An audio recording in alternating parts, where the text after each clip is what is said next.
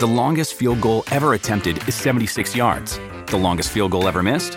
Also 76 yards. Why bring this up? Because knowing your limits matters, both when you're kicking a field goal and when you gamble. Betting more than you're comfortable with is like trying a 70 yard field goal. It probably won't go well. So set a limit when you gamble and stick to it. Want more helpful tips like this? Go to keepitfunohio.com for games, quizzes, and lots of ways to keep your gambling from getting out of hand.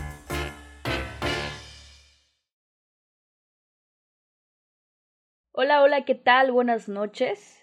¿Cómo están? Es la primera vez que estoy transmitiendo en vivo aquí Perfil Criminal. Muchos ya lo saben, mi nombre es Tania Mino. Y bueno, primero que nada me gustaría saber si están escuchando correctamente el episodio, si no tiene fallas de sonido, porque estoy transmitiendo en vivo a través de mi celular. Perfecto, ahora sí empezamos. No sé si habrán escuchado ya de, este asesino, no es muy sonado, se llama, su nombre es Jorge Riose o Riose, no es muy sonado porque es un caso sumamente misterioso y emblemático. Eh, les voy a empezar a contar la historia.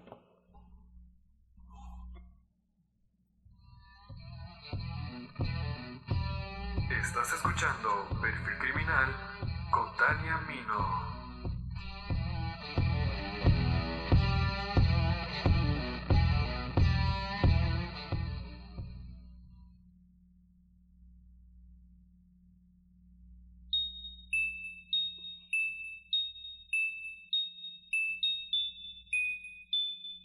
Entre 1991 y 1993, las autoridades del entonces Distrito Federal se vieron muy intranquilas porque había una serie de asesinatos de mujeres que tenían signos de ser cometidos por una sola persona. Así es, una sola persona. Un asesino serial que no era identificado. Se trata de Jorge Riose un hombre con un especial talento. ¿Y por qué tenía un especial talento? Él era autodidacta, sabía tocar la guitarra, sabía cantar, además de que escribía poesías y a su vez pintaba. Él pintaba de una manera muy curiosa y él decía que pintaba en un estilo hiperrealista. Bueno, él decía que era un estilo hiperrealista porque utilizaba según cuentan los testimonios, eh, cosas comunes que puedes encontrar en la ferretería o tlapalería. Él iba a, pinturas tipo cómex y compraba pinturas de ahí y también compraba yeso y cemento y de esta manera hacía sus, sus pinturas que realmente eran muy muy buenas. Era una persona muy talentosa que no tuvo estudios, todo fue aprendido por sí mismo y además de que era cantante, trovador, y este pintor era políglota, así es, sabía varios idiomas. Es una persona que nunca tuvo una educación. De hecho, cuando él era muy pequeño, su mamá tenía dos hijos, una hija y él. Lo que hizo con la hija fue regalarla y a él lo dio a un orfanato.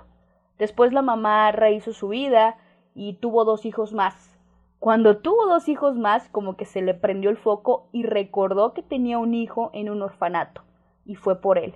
Pero no fue por él para ser una madre responsable ahora, no, fue por él para que él fuese una especie de nana o sirviente de, de sus hijos actuales.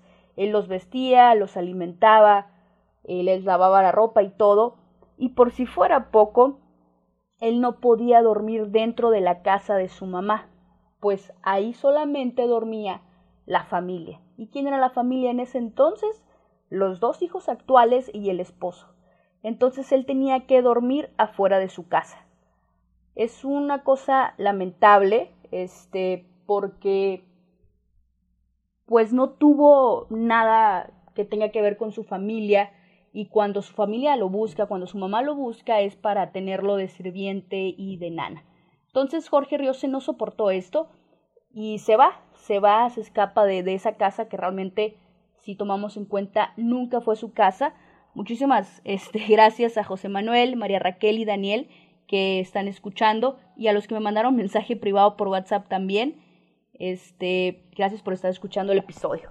Les sigo contando sobre Jorge Riose, que en realidad él no se llamaba Jorge Riose, sino que se llamaba Jorge Ríos. Este peculiar personaje fue dado a conocer no por sus crímenes de inicio, porque en realidad no sabían que él era el asesino de la Merced. Se, la prensa en aquel entonces, por allá de 1991 y 1993, como mencioné, la prensa empezó a llamarlo como el maníaco matamujeres, el asesino serial de la Merced o el estrangulador de sexo servidoras o prostitutas. Bien, este, este personaje eh, se da a conocer cuando una cineasta saca un o produce un cortometraje, un largometraje, en el cual relata la historia de él, pero la relata su abuela, porque Jorge Riose vivió sus últimos años, que son los últimos siete años de su vida, en casa de una persona que tenía una casa, bueno, que rentaba su casa a diferentes personas, tenía cuartos y ahí los rentaba, ¿no? Durante sus últimos siete años de vida, él vivió con Rosalena, quien es la dueña de la casa, y vaya, a ella le, le fue su confidente.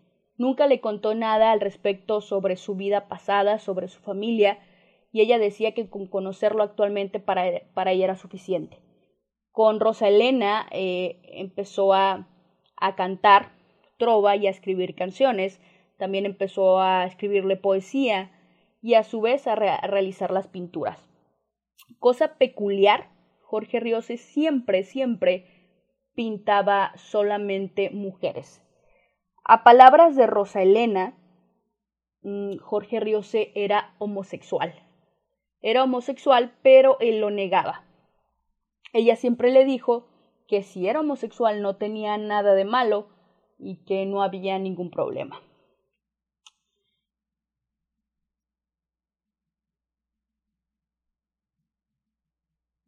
Muchas gracias por los mensajes, chicos. Este, bueno, continúo con la historia. Jorge parecía un tipo como cualquiera, pero por las noches se transformaba. Acostumbraba salir vestido como mujer y desaparecer por las calles. Los periódicos comenzaron a alertarse por el aumento de asesinatos de sexoservidoras que había por el rumbo de la Merced. Entre septiembre de 1991 y abril de 1993, al menos 13 mujeres fueron encontradas muertas en hoteles de paso de esa zona, como el Hotel Madrid, Las Vegas, el Hotel Maya, Glorieta y Cuba. Jorge Riose mató a 13, 13 sexoservidoras de la zona de la Merced. En todos los casos, las víctimas eran mujeres de entre 25 y 38 años, quienes eran estranguladas y escondidas debajo de la cama cubierta con una sábana. Él las escondía debajo de la cama y las cubría con la sábana como si tratara de ocultar el crimen. Lo más tenebroso del caso, chicos, es que utilizaba labiales de las propias víctimas para dejar mensajes en los espejos de la habitación a modo de amenaza. Eh, cuando mató a su primera víctima en el espejo, rayó con el, con el labial la palabra volveré y las iniciales LMB. Eh, recurrentemente dejaba esos mensajes en la escena del crimen sin que nadie sospechara quién era el autor de los asesinatos. La presión social que había para localizar al culpable aumentaba día con día, pues, pues estamos hablando de dos años de asesinatos donde nadie sabía, no, no tenía ni siquiera una pista al respecto.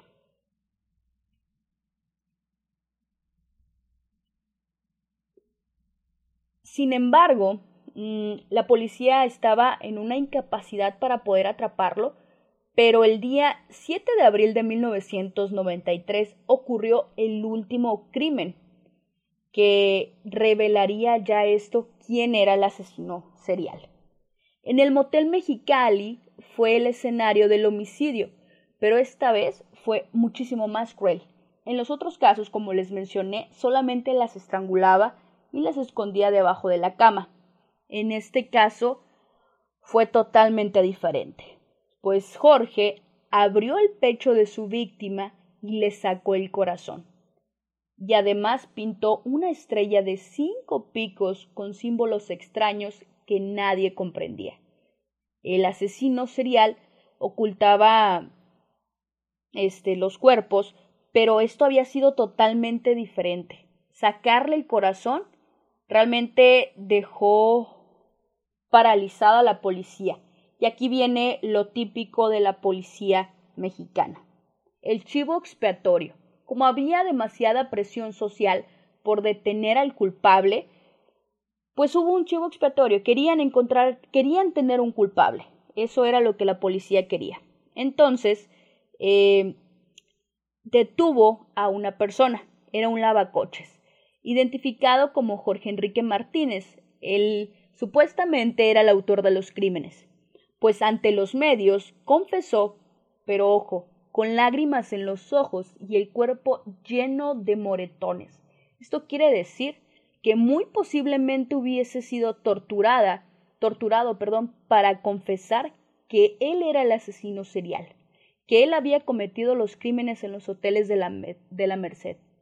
Y con esto el caso parecía ya cerrado, pues encontrando al culpable, la presión hacia la policía terminaba. Pero daba la impresión de que Jorge pues ya se había librado de los crímenes y el lavacoches Jorge Enrique Martínez pagaría por ellos. Sin embargo, dos días después, el 9, el 9 de abril de 1993, la verdad salió a la luz. Una prostituta había logrado escapar de las garras de un hombre que intentó hacerle daño y a gritos atrajo la atención de la policía. Inició una persecución durante la cual lograron herir de bala al sospechoso. ¿Y quién era el sospechoso? Jorge Riosé. El, operativo policial concluyó en el cruce de las calles Shakespeare y Víctor Hugo en la colonia Anzures, justamente donde vivía Jorge, en esa casa. Este, él se había refugiado en el cuarto de azotea que rentaba y en el cual había iniciado un incendio. Así es, Jorge entró herido a la casa, él tenía un cuarto en la azotea e inició un incendio intentando quemar todas las evidencias que lo incriminaban. Como él tenía diferentes cartas, tenía credenciales de sus víctimas, entre otras cosas, él intentó quemar todo para que no quedara huella de que él era el asesino serial. Llegaron los bomberos y extinguieron las llamas. Los policías encontraron en el piso inconsciente a Jorge. Como estaba herido por la bala, conforme salía el humo de, era un, un cuarto muy pequeño de lámina y cemento, conforme el humo se acumuló, pues él quedó atrapado y sufrió graves, graves quemaduras. Eh, lo encontraron inconsciente por las graves quemaduras que había sufrido y por la herida de bala, pero en la pared había escrito con letras grandes no soy homosexual, pues se dice, como les mencioné, que él negaba completamente su homosexualidad. Y según el, el perfil criminológico que se le hizo, él tenía un odio a las mujeres, pudiendo ser por lo que le hizo su mamá de abandonarlo en un orfanato y después ir por él para obligarlo a atender a sus hermanos y además ni siquiera darle un techo, tenerlo afuera durmiendo como un perro, dirían. Este, él tenía un odio hacia las mujeres y además él quería tener relaciones con ellas, pero había una insatisfacción sexual. Por ello se dice que contrataba a las prostitutas para poder tener relaciones con ellas, que sí las tenía, pero había una insatisfacción sexual. Él se exigía ser heterosexual, se exigía tener relaciones con mujeres para sacar de su mente eh, los deseos que tenía por las personas, eh, por las personas masculinas. En el piso estaban regados recortes de periódicos que daban cuenta de los asesinatos de sexo, de sexo servidoras.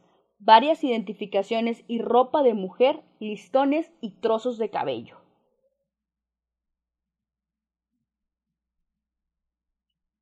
Jorge fue trasladado de urgencias a un hospital en donde murió por la gravedad de sus lesiones. Para los investigadores, este, no quedó ninguna duda de que él era el asesino serial que mantuvo en vilo al entonces Distrito Federal. Pues como no, él no pudo confesar, no se le pudo investigar más allá, porque murió después de las fuertes heridas que, sufrió, no resistió a la operación que le estaban haciendo y lamentablemente murió sin dejando el caso inconcluso y siendo un completo misterio. Pero como les comenté, él vivió siete años, entre siete y ocho años, con Rosa Elena allá en Anzures, y ella, junto con su nieta, eh, produjeron un, un documental que por cierto ganó un premio Ariel y fue presentado en 25 países y ganó, bueno, tuvo bastantes reconocimientos por lo buenísimo que es. Si no lo han visto, se los recomiendo. El documental se llama Intimidades de Shakespeare y Víctor Hugo, pues es en las calles donde se encontraba la casa donde él vivió y es ahí donde Rosalena y además Florencia, la, la, la que, persona que limpia la casa, cuentan todo, todo al respecto de Víctor Hugo, perdón, de, de Jorge Riose. Rosa dice que cuando Jorge era su inquilino, lo único raro que notaba en él era su fijación por las mujeres, cuyos cuadros hechos por él mismo los coleccionaba en el pequeño cuarto donde vivía. Después se supo que eran retratos de sus víctimas. Rosa también explicó que en alguna ocasión lo vio salir con un vestido de novia y con los labios pintados de rojo. Se le llegaba a ver, como les menciono, vestido de mujer. Se dice que durante esos años que él vivió con Rosa Elena, Jorge nunca trabajó, jamás, pero siempre traía dinero en su cartera. Los, los inquilinos que vivían ahí dicen que él traía siempre dólares, lo que hace suponer que él se prostituía porque salía a altas horas de la noche y regresaba hasta el otro día. Y dicen que lo veían por el Paseo Reforma. Quienes viven en, en, CDMX podrán eh, saber que por esos rumbos se reúnen hombres eh, que se dedican a la prostitución. Entonces, mm, según también siempre vestía con ropa de marca, es decir, siempre traía trajes porque era una persona muy, muy pulcra, que siempre se rasuraba, que siempre estaba muy, muy bien vestido, tenía un lenguaje muy educado y amable, y entre sus trajes siempre se le, podría, se le podía apreciar Hugo Boss o Armani. Entonces, alguno de los inquilinos le preguntó que si de dónde conseguía esa ropa si él no trabajaba. A lo que eh, Jorge mencionó que era ropa de segunda, pero de igual manera, él tenía para pagar la renta, tenía para, para comprarse ropa que realmente era cara y además para poder, siempre traía dinero consigo. Entonces todo esto hizo suponer pues que sí se, se prostituía o tenía algún novio o galán.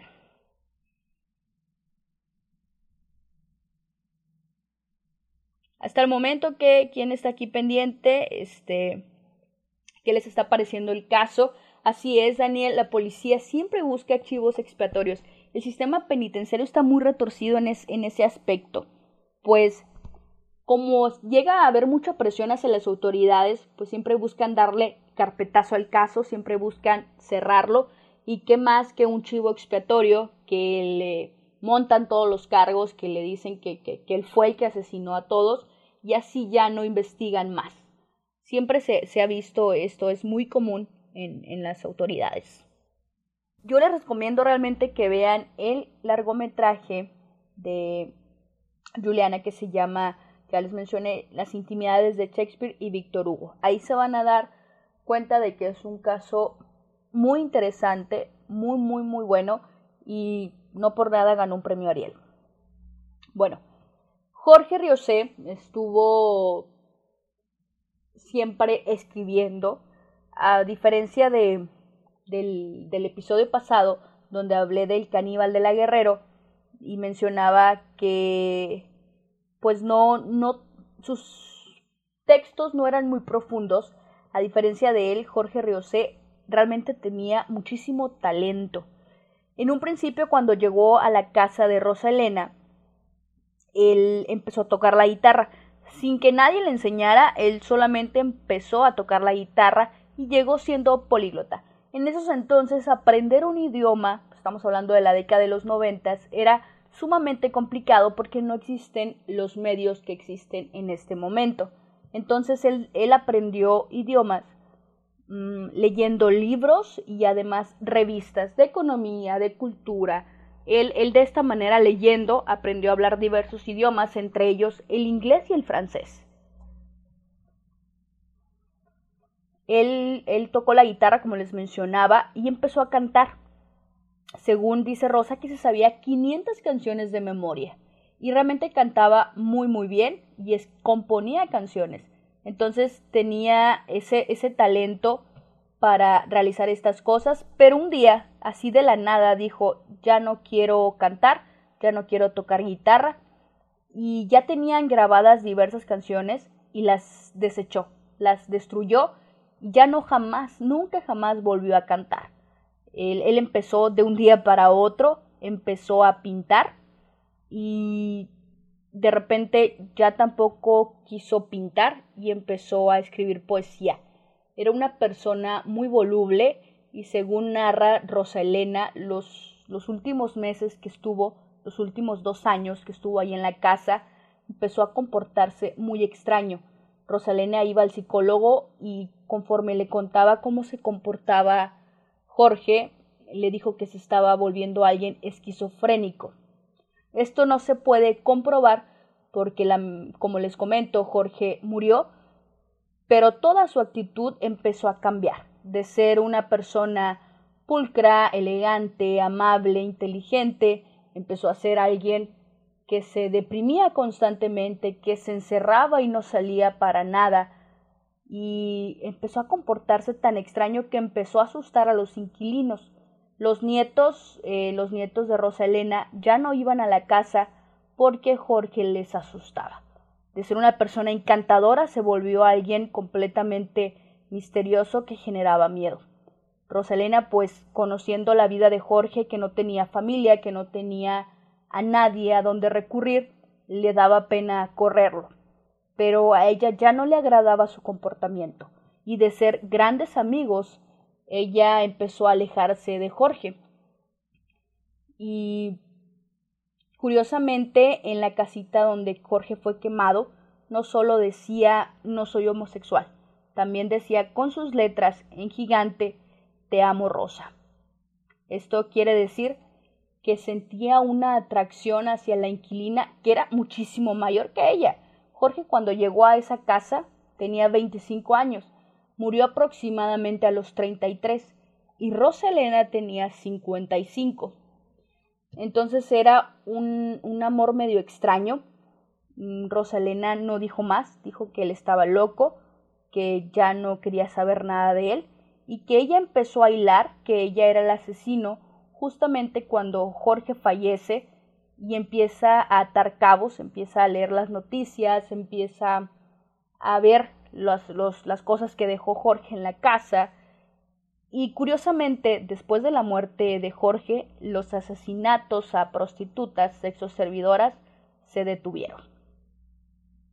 Mm, no hay mucho más que decir del caso, no hay un perfil en específico para Jorge. De hecho, como les comento, no está comprobado en un 100% que él haya sido el asesino, pero cuando él muere, los asesinatos paran. Y el hecho de que haya sido herido de bala por atacar a una sexo servidora y después se va a su casa y quema todo para eh, eliminar evidencia, deja mucho que pensar. Y las narraciones que hace la persona que convivió con él en sus últimos años, una persona realmente cercana, lo más cercano que pudiese tener Jorge a alguien mm, nos hacen pensar que realmente sí era el asesino serial. Era una persona sumamente inteligente que tal vez pudo aportar muchísimo a la sociedad, pero eligió un camino completamente contrario.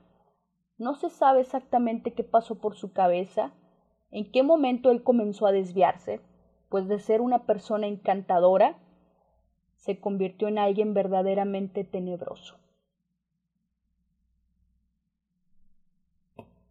Y bueno chicos, este, esto es, esto ha sido el episodio. Mm, espero realmente les haya gustado. De igual manera voy a subir en las redes sociales de Tania Mino Podcast en Instagram, eh, subiré en perfil podcast y en Twitter perfil podcast, subiré más detalles de esta historia. No hay muchísimo en internet, si ustedes buscan a Jorge Riosi, lo van a encontrar mucho porque es un caso que parece ser que México olvidó. Se habla, cuando se habla de asesinos seriales, se puede mencionar típicamente a la Mata Viejitas, a los monstruos de Catepec, a Goyo Cárdenas y a un sinfín de asesinos más, pero pocas veces se menciona al asesino serial de la Merced. Es un caso muy, muy misterioso que vale la pena investigar, chicos, y ahí en las redes sociales estaré subiendo más detalles de este caso. Bueno, muchísimas, muchísimas gracias este, por escucharlo por estar al pendiente. Les agradezco infinitamente. Y en un ratito más en las redes sociales, pues ahí subiré la información. Yo fui Tania Mino y muchas, muchas gracias por haberme escuchado. Este es el primer episodio que hago en vivo, entonces es un poco eh, complicado para mí. Decidí hacerlo en este formato por la falta también de información del caso. Quería que fuese un poquito más platicado para que pudiéramos entender y poderme desviar puntos comúnmente no hago en mis episodios normales, pues para ir hilando poco a poco la situación, ¿verdad? Y pues nada, muchísimas gracias por escuchar. Mi nombre es Tania Mino y nos escuchamos la próxima semana.